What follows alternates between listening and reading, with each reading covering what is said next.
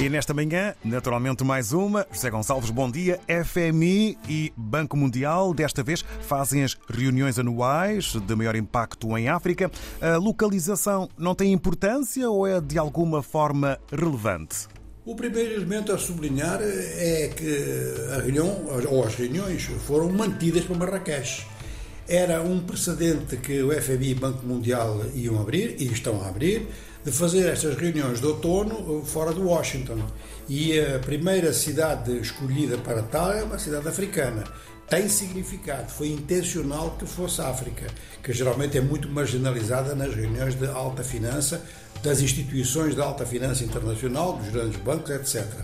Em segundo lugar, podemos também sublinhar que Marrakech, ou seja, as cidades de Marrocos, algumas delas, né? Marrakech, Casablanca, Rabat, eh, talvez Tanger também, são das raras cidades africanas que poderiam receber eh, uma quantidade tão grande, centenas de personalidades, e personalidades que eh, requerem instalações com muito conforto e que requerem eh, segurança realmente de alto nível.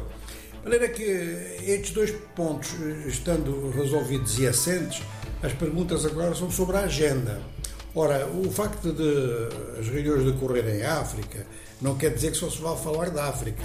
O que é importante é que pelo menos se 10% da conversa for sobre a África, no sentido de equacionar corretamente a problemática financeira africana, já será excelente, porque isso nunca aconteceu.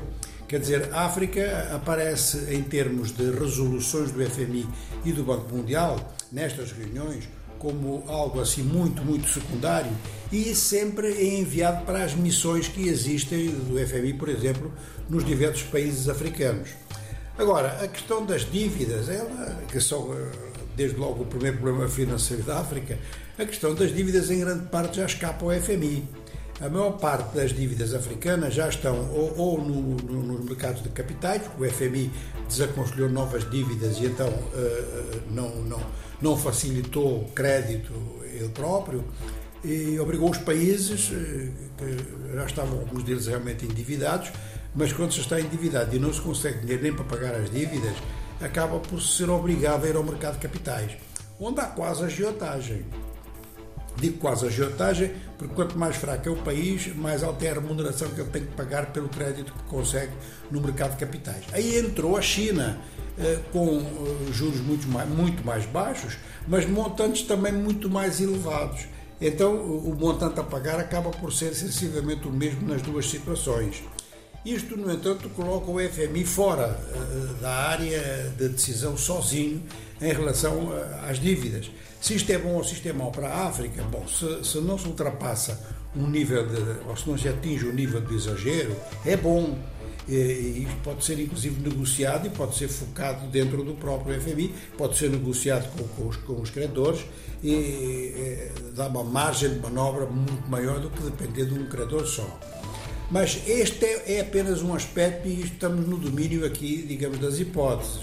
O mais importante seria realmente verificar até que ponto a África pode entrar nos centros de decisão efetivos é? do, do, do FMI, do Banco Mundial, e até que ponto os direitos especiais de tiragem não serão uma solução se tiverem eh, uma dimensão um pouco maior. Finalmente, e isto não há dúvida nenhuma sobre isto, quer dizer, por muito que se faça esforço nestas reuniões, se cada país não fizer o chamado trabalho de casa, não vai adiantar nada.